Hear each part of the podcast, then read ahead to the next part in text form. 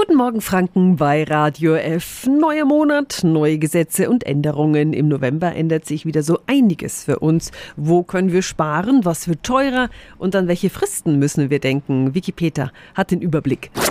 Radio F. Jetzt Tipps für ganz Franken.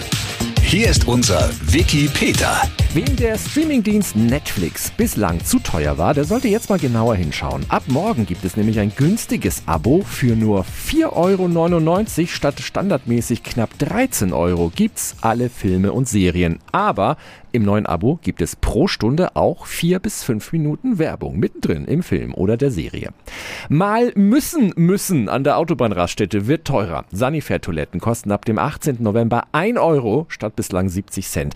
Im Gegenzug gibt es auf dem Wertbon aber dann wieder den vollen Betrag von 1 Euro, den Sie an allen Raststätten mit Sanifair einlösen können.